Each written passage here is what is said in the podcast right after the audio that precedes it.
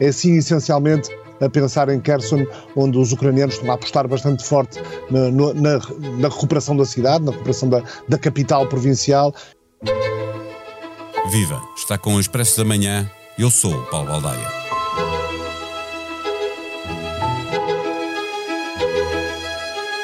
O exército ocupante em Kherson aconselhou os habitantes a deixar a cidade, alegando que o exército ucraniano prepara uma ofensiva para recuperar o território. Depois, Vladimir Putin decretou a lei marcial nos quatro territórios ucranianos anexados o mês passado: Donetsk, Lugansk, Kherson e Zaporizhia. O presidente russo anunciou a medida pela televisão e ela mostra que o Kremlin está longe de controlar as regiões onde fez um falso referendo à pressa. Mas como na lógica de Moscovo as quatro províncias passaram a ser território russo, qualquer tentativa de as recuperar é feita sob ameaça nuclear.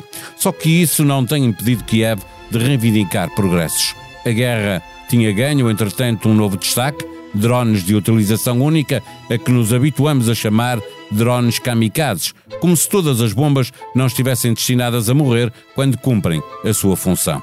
A surpresa existe, mas um dia vai deixar de ser surpresa.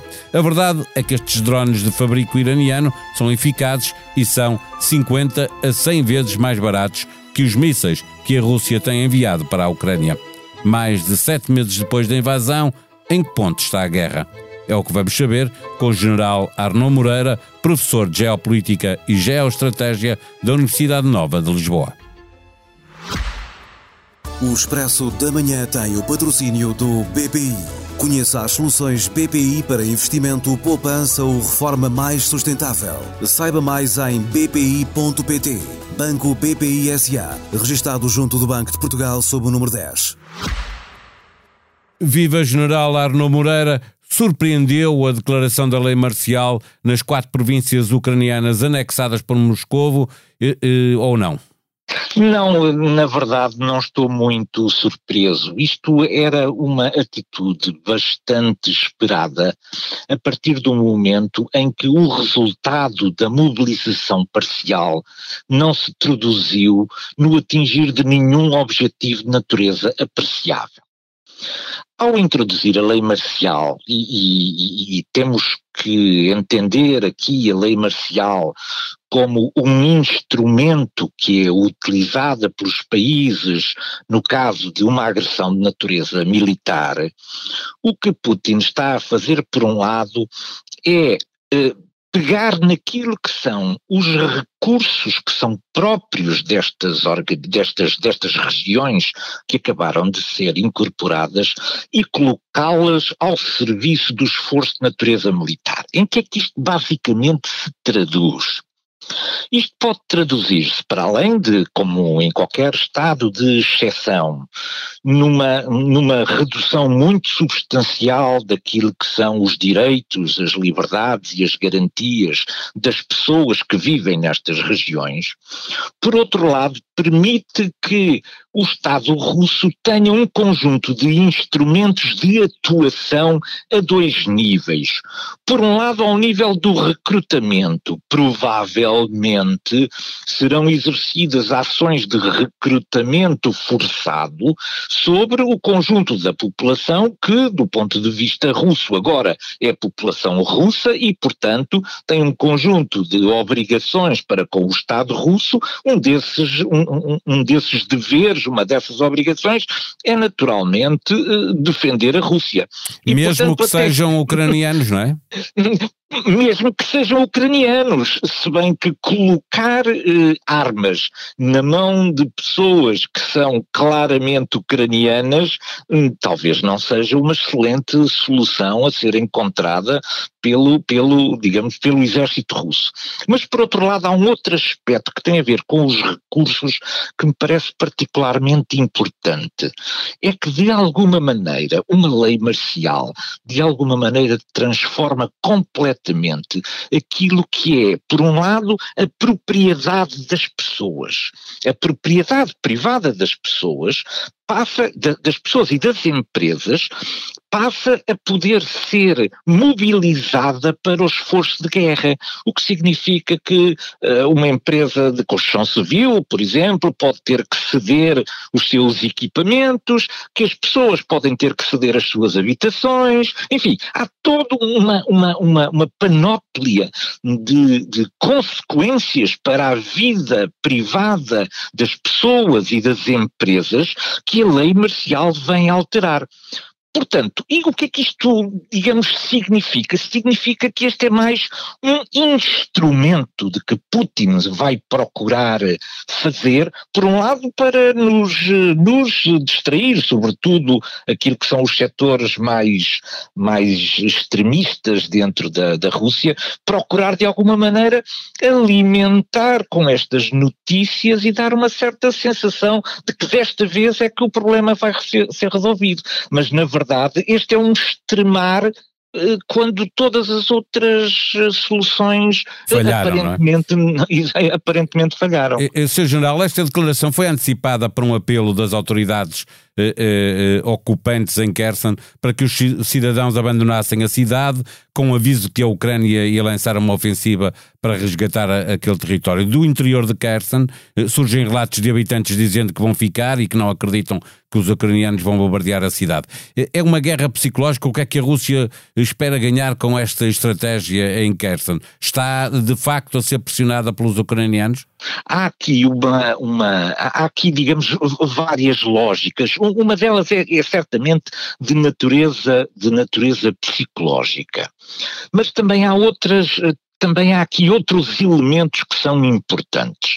O primeiro elemento importante é que o, o, abandono de Kherson é um abandono de natureza política primeiro antes de ser de natureza militar. Isto é, as instituições que representam a Rússia neste território não vão ficar em Kherson. Estas instituições vão passar para o outro lado do rio Dnieper. Ou seja, do ponto de vista político, Dnieper acaba por ser abandonado também. Só depois é que vem a questão militar. E o próprio uh, novo general comandante-chefe comandante das, das operações na Ucrânia já veio alertar para a possibilidade de ter que tomar um conjunto de decisões muito difíceis. Ora, eu traduzindo isto do ponto de vista militar, significa retirar as forças militares de Kherson e passá-las para a margem sul do Dnipro, porque me parece neste momento em face daquilo que são o, o, volume das forças e a vontade das forças ucranianas a norte de Kherson, que a defesa de Kherson parece já, do ponto de vista militar, muito difícil. E é muito difícil por duas questões fundamentais. A primeira é que ela não foi reforçada em tempo. Isto é, já é tarde para reforçar, porque já há pouco espaço disponível para meter mais forças em Kherson. E, por outro lado, a guerra é muito consumidora do ponto de vista de munições e combustíveis. Ora, à medida que os, os, os ucranianos foram destruindo com os sistemas HIMARS as ligações físicas que existiam nas pontes entre uma margem e a outra, o abastecimento da cidade passou a ser exclusivamente feito através de, de ferries, não é? Portanto, de barcos que passam de um lado para o outro do Dnipro. Olha, estes, ora, estes ferries vão estar agora ocupados durante muitíssimos dias dedicados à evacuação da população. Portanto, não é natural que eles tenham muita capacidade para poderem, do ponto de vista do reabastecimento, poder fazê-lo. Os ucranianos também sabem bater estes, estes ferries. Simplesmente não vão fazer neste momento porque eles estão a ser ocupados por população civil. Mas a partir do momento em que esses ferries passem, digamos, a, a poder estar eh, disponíveis para aquilo que é o esforço de natureza militar. Passam a ser um alvo, certa, não é? Passam a ser um alvo naturalmente legítimo para ser, para ser atingido. Eh, Sr. General, aproxima-se o inverno, a Rússia tem apostado em destruir infraestruturas cruciais para a vida dos ucranianos, quase um terço das estações de energias eh, de energia foram destruídos, segundo eh, o presidente eh, ucraniano. Putin procura ter de novo o general inverno do lado dele, obrigando a população e os militares ucranianos a sofrer com o frio? A, esperança que, que, que, o general inverno funcione é mais uma esperança longínqua do que uma esperança muito sobre a qual recaiam verdadeiramente probabilidades de acontecer muito certas. E, e eu tento explicar porquê. Na verdade, a tomada de Kherson pode ser o instrumento de natureza política mais importante que a Ucrânia terá para apresentar antes do inverno. E a tomada de Kherson já não é feita em ambiente de natureza rural. É, é, um combate de natureza urbano, onde, digamos, as características do inverno eh, prejudicam de menor forma o combate do que se fossem feitas, enfim, nos terrenos ilameados das zonas de natureza rural. Por outro lado, os ucranianos, isto é visível em todos os vídeos a que temos acesso, estão muito bem equipados. Foram equipados, eu diria, dos pés à cabeça, porque é uma expressão que, que, que, percebemos bem, foram muito bem equipados e continuarão a ser muito bem equipados. E o que nós reparamos naquilo que são os vídeos dos, dos soldados russos se vão rendendo, ou das, dos muito, das muitas manifestações de desagrado a que temos acesso quando os vemos a mostrar aquilo que foram as proteções uh, anti bala que lhes foram dados, que não passam de uma pequena uh, uh, placa uh, metálica em que eles próprios tiveram que comprar o seu equipamento. Eu não sei se eles estão verdadeiramente muito bem equipados para o rigor do inverno. Eu acho que os ucranianos estão mais bem equipados para o rigor do inverno do que os próprios soldados russos.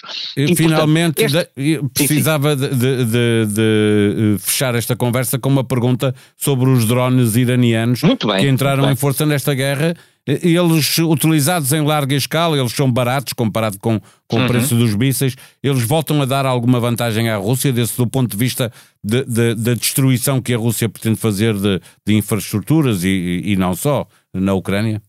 Pois, as contas que a Rússia fez foi que estar a destruir uma, uma, uma, central ou uma subestação elétrica com um míssil que custa um milhão ou dois milhões de euros não é compensador e, portanto, isto pode conduzir a uma ruptura de estoques muito rápida e, portanto, era preciso encontrar uma alternativa barata. Essa alternativa barata são os drones. Os drones custam à volta de 10 mil ou 20 mil dólares cada um. Simplesmente os drones tem uma janela de oportunidade de atuação. Essa janela vai se fechar, porque, como em todas as guerras, há de repente umas surpresas de natureza tática, mas essas surpresas de natureza tática são e são, são imediatamente estudadas. Deixam de ser surpresa, estudadas. não é? Ao e, fim portanto, de pouco tempo. E é certo, ou do ponto de vista dos procedimentos técnico-táticos, ou do ponto de vista da tecnologia, certamente que será fornecida à Ucrânia, uh, uh, digamos, os, os equipamentos necessários a contrariar esta surpresa tática que entretanto aconteceu.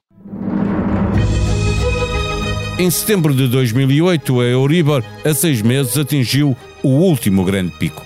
Se as famílias se aguentaram, apesar do agravamento das mensalidades do crédito à habitação, o mesmo não se pode dizer dos promotores imobiliários. Há semelhanças entre 2008 e 2022? A resposta em expresso.pt, num trabalho das jornalistas Sónia M. Tavares e Rita Rubalo Rosa.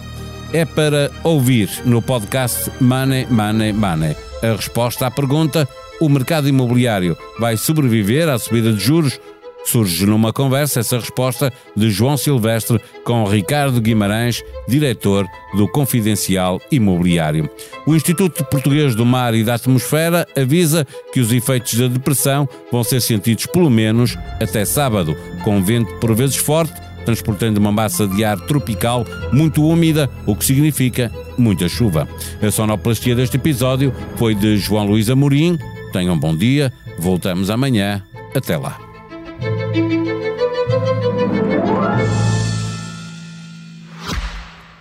O Expresso da Manhã tem o patrocínio do BPI. Conheça as soluções BPI para investimento, poupança ou reforma mais sustentável. Saiba mais em bpi.pt. Banco BPI SA. Registado junto do Banco de Portugal sob o número 10.